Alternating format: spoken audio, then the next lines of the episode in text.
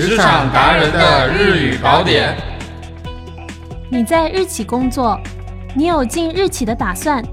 来收听本节目，学习日语，了解日本相关的招聘信息吧。日本の企業で働いている、将来働いてみたい、そんな皆様必見のこの番組。番組を聞いて日本語を学び、そして日本関連の転職市場を知りましょう。司会は僕、鈴木と。王です。それではまずこちらのコーナーから。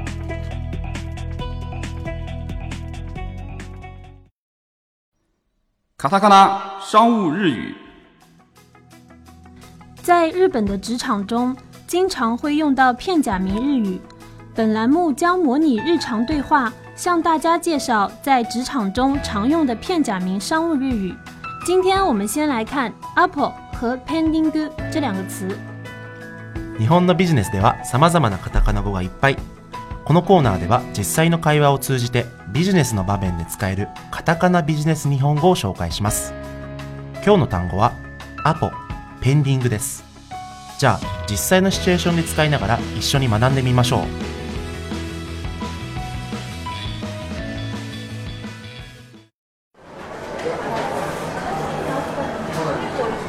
王さんお昼ご飯まだ近くで食べるんだけど一緒に行かないあごめんなさい午後からお客さんのところに行かなきゃいけなくてああアポ入ってるんだっけごめんごめんアポ是アポイントメントの省略语指约定与客户会面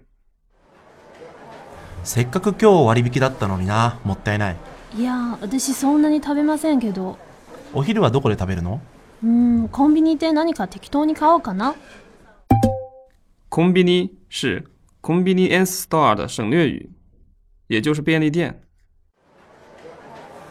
コンビニのおにぎりって俺あんまり好きじゃないんだよね。冷たいおにぎりってちょっと苦手で。温めればいいんじゃないですか日本のコンビニのおにぎりは美味しいのに。それならサンドイッチを食べるな。あるいは菓子パン。パンって朝に食べるものですよね。いや、お昼に食べてもいいでしょ。う。へえ、お昼にパンを食べるのはあんまり好きじゃないんです。まあ、この議論についてはペンディングだな。また今度じっくり話して決めよう。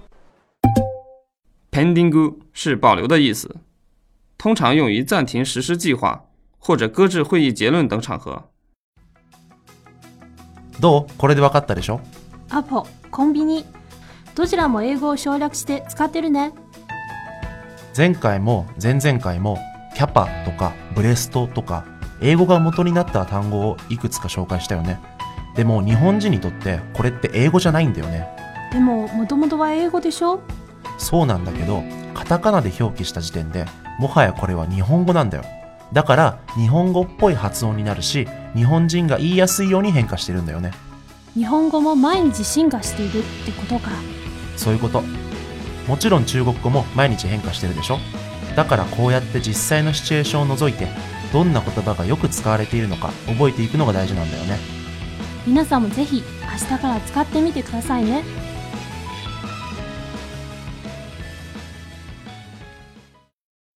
日起，猜一猜。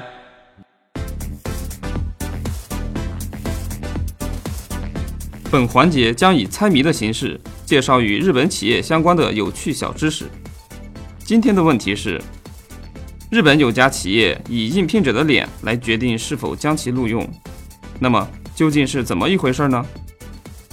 じゃあ、さん。いきなりだけどここで問題。東エージェンシーっていう会社が顔採用を行ったんだけど。一体どういった形式で顔で採用したんでしょううん例えば顔の写真を送ってそれで可愛い人だけ面接ができるとかいやいや違う違うそんなことするわけないでしょじゃあどのように行ったのですか急エージェンシー创立1961年是日本一家广告代理公司东急所采用的所谓用脸来决定面试是指先扫描应聘者的脸部通过电脑软件分析将之分为散漫型、操心型等五个类型，但这并不只是用脸来决定是否录用。接着根据电脑的分析结果，对应聘者采取相应不同的面试方法。まず応募者の顔を精密に分析して、五つの顔のタイプに分けたんだよ。のんびり、心配性、せっかち、欲張り、こだわりの五つなんだけど、まあ性格診断みたいなもんだね。へえ。それでそれぞれの顔のタイプから抽選で10名にそれぞれの顔のタイプに合った就職の手助けを行ったんだよなるほど顔だけで選ぶんじゃなくてそれぞれの性格に合った採用方法をおすすめしてあげるんだねそう例えばのんびりタイプの顔の人には応募の締め切りを1週間延長してあげたり逆にせっかちタイプの顔の人には採用試験の問題を1問だけ先に教えてあげたりとかそれは面白いね。对于散漫型的应聘者，将他们的面试截止日期延长一周；而对于急躁型的应聘者，可以提前告诉他们一个面试的问题。也就是说，根据不同人的性格，采取不同的面试方法。東急エージェンシーは広告を作る会社だからそうやって話題性のあるそして参加する人を楽しませる採用のやり方を考えたんだろうね。うんちょっと私も応募してみようかなって気持ちになるなでしょそうやっていろんな企業に興味を持つって大事だと思うよこの番組でもいろいろな日系企業を紹介するのでぜひこれからも聞いてみてくださいね像这样不可思议的企业，日本还有很多。同时，也真心希望大家能够找到适合自己的工作。如果今后遇到了类似这样有关企业的趣闻轶事，还会继续给大家介绍。谢谢你的收听。我们下次再见。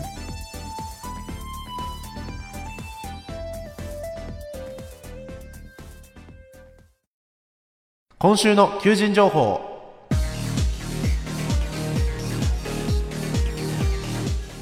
第一件，上海某日系电子部品メーカー。该公司主要从事与汽车相关产品的制造、销售。招聘职位，营业担当。职能描述対顧客窓口業務生産準備競合への対応価格交渉見積もり作成社内外業務調整人脈形成など招聘背景事業拡大職位要求自動車業界向け営業経験の有無チームワーク重視 Excel 関数パワーポイントでの資料作成28歳から三5歳。大学専門学校以上の学歴。日本語ビジネスレベル。工作地点：广州市。工作时间：上午八点半到下午五点半。工资范围：五千五到八千。待遇福利有各种补贴。休假包括国家规定的法定节日以及十天的带薪年假。第二件，上海某日资综合商社。该公司作为综合商社，主要经营进口食品、金属等产品，以及电力事业、房地产、商务等国际化商品的销售。招聘职位：调达担当。职能描述：合成製品原料の輸出入、三国間および国内取引、主としてデリバリー手配、連絡業務。招聘背景。企业扩大，职位要求：二十五岁前后，有社会人经验，日语一级。工作地点：上海市区。工作时间：上午八点半到下午五点半。工资范围：四千到五千五。待遇福利有：四金以及交通和餐饮等相关补贴。休假包括。国家规定的法定节日以及带薪年假。第三件，上海某日资贸易有限公司，该公司主要提供集团公司的材料采购等相关咨询服务。招聘职位：营业担当。职能描述：布品模具相关费用确认、报价做成、客户价格交涉、客户信息的收集。客户公司的方针、经营情况、调达方针、人事变动等。客户销售方针的制定及实施，合同内容的确认、修正，价格修改方案的制作、交涉、社内联络，招聘背景，事業拡大，职位要求：二十五到三十岁，本科以上学历，制造行业最好是与汽车行业相关的营业经验一年以上。英语准商务水平，能熟练使用 Word、Excel 等。日语二级，有留学经验者优先。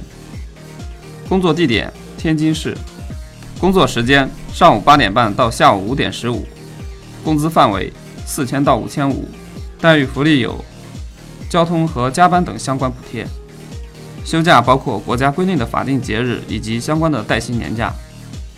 第四件，上海某日系综合商社。该公司从事于多种产品的贸易经济活动，广泛为多领域的开展自己的事业，主要业务范围国际贸易、国内贸易、进出口、代理、咨询、投资等。招聘职位：IT 担当。职能描述：IT 构架相关项目开发及设计的协助，与各部门业务联络、商讨解决方案等，业务会议的参与。第三方外包公司协助开发。招聘背景，业务扩大。职位要求：二十五到三十岁左右，本科以上学历，信息相关专业优先，英语六级以上，两到三年企业 IT 相关经验，具有优秀的信息处理能力和团队意识，有一定的责任意识和严谨性。工作地点：上海市浦东新区。工作时间：上午九点到下午五点四十五分。工资范围：五千到六千五。待遇福利有四金以及交通和餐饮等相关补贴。休假包括国家规定的法定节日以及十二天以上的带薪年假。第五件，上海某日系大体研究会社。日本の欧米系を含む大手企業のほぼ全ての調査支援を行い、オンラインリサーチのノウハウ、実績は圧倒的。招聘職位、業務助理、职能描述。自社の Web リサーチサービスで消費者から回収した結果を分析、解析し、レポートにまとめ顧客に提出。分析、解析は各種データより Excel などで集計し、傾向をつかみます。欧米系大手企業との取引も多数です。招聘背景事業拡大職位要求22歳から32歳英語ビジネスレベル新卒でも構いませんリサーチ会社の出身者小売業界のマーケティング出身者はより優先します工作地点上海市徐汇区。工作时间，上午九点到下午六点。工资范围，三千五到七千五。待遇福利包括四金以及交通和餐饮等相关补贴。休假包括国家规定的法定节日以及相关带薪年假。今回紹介した求人情報は、RGF HR Agent の公式サイト、www. dot rgf-hragent.com.cn www.rgf-hragent.com.cn でご覧になりますので、ぜひお越しください。それでは次回の配信をお楽しみに。